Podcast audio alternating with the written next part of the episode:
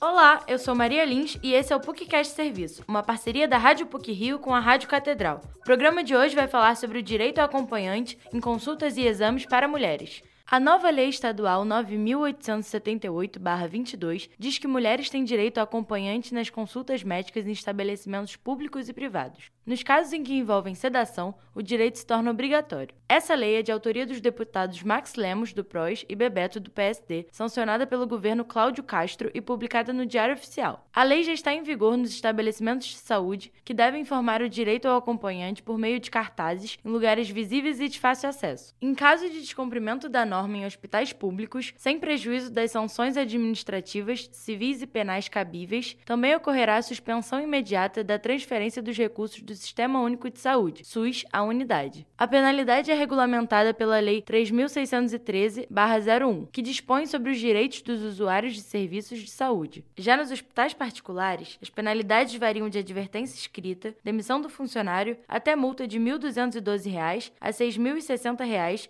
que será dobrada em caso de reincidência. Os valores serão atualizados todos os anos de acordo com a inflação. Segundo dados obtidos pelo jornal o Globo via Lei de Acesso à Informação, o Rio de Janeiro é a quinta cidade com mais casos de abusos no Brasil, tendo um estupro em hospital a cada 14 horas. Não existem registros de um número exato de casos de abusos nas instituições de saúde, porque muitas denúncias não são feitas. A advogada e professora do Departamento de Comunicação da PUC Rio, Leise Taveira, explica. Esse número a gente não vai ter nunca, porque está sempre aquém. Quantas mulheres nem sabem. Tem mulheres que são estupradas e estão anestesiadas. A gente vê esses casos assim, porque alguém desconfiou e a outra denunciou. Agora, vamos lá, né? Existe tecnologia para a gente ter esse tipo de observação. Por outro lado, tem a privacidade das pessoas. Então, a gente chegar perto de um número que seja razoável, a gente realmente vai ter que fazer o trabalho de formiguinha, denunciar, empoderar e que é acolher. Mas fazer realmente com que isso se transforme num tema que mereça ser pauta prioritária num Estado democrático de direito. Ao comparar os dados registrados pelas polícias nos estados brasileiros e no sistema de saúde, o estudo do Atlas da Violência IPA/FBSP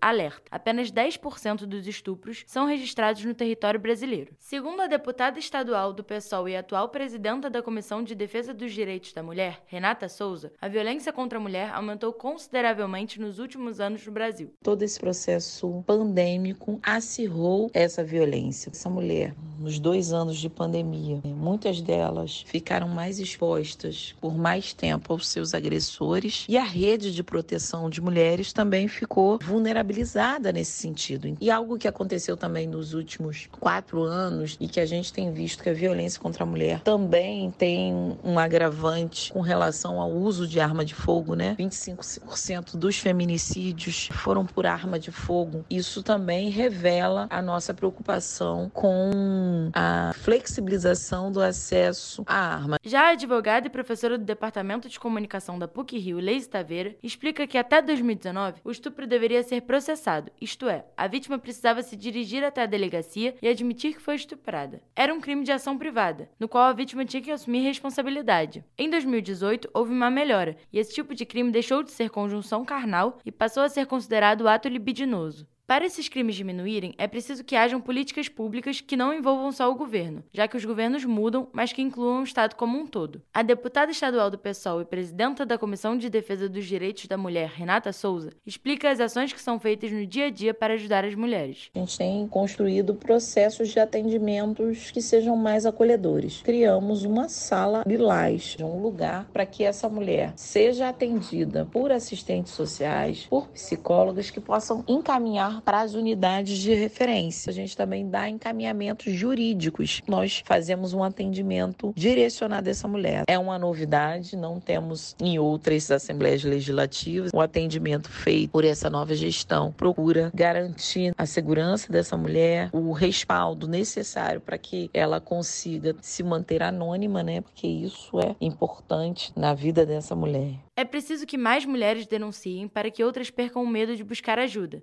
Também se torna necessário que existam delegacias prontas para acolher uma mulher que sofreu uma situação dessas, tanto antes de denunciar quanto depois. Se souber de algum caso de violência contra a mulher, dentro ou fora dos espaços de saúde, denuncie. Basta ligar para a Central de Atendimento à Mulher no número 180. Esse programa teve produção e edição sonora de Maria Lins, com edição e supervisão do professor Célio Campos. Lembramos que a Rádio PUC faz parte do Comunicar, que é coordenado professora Cristina Bravo. Voltamos na próxima sexta-feira. Até lá!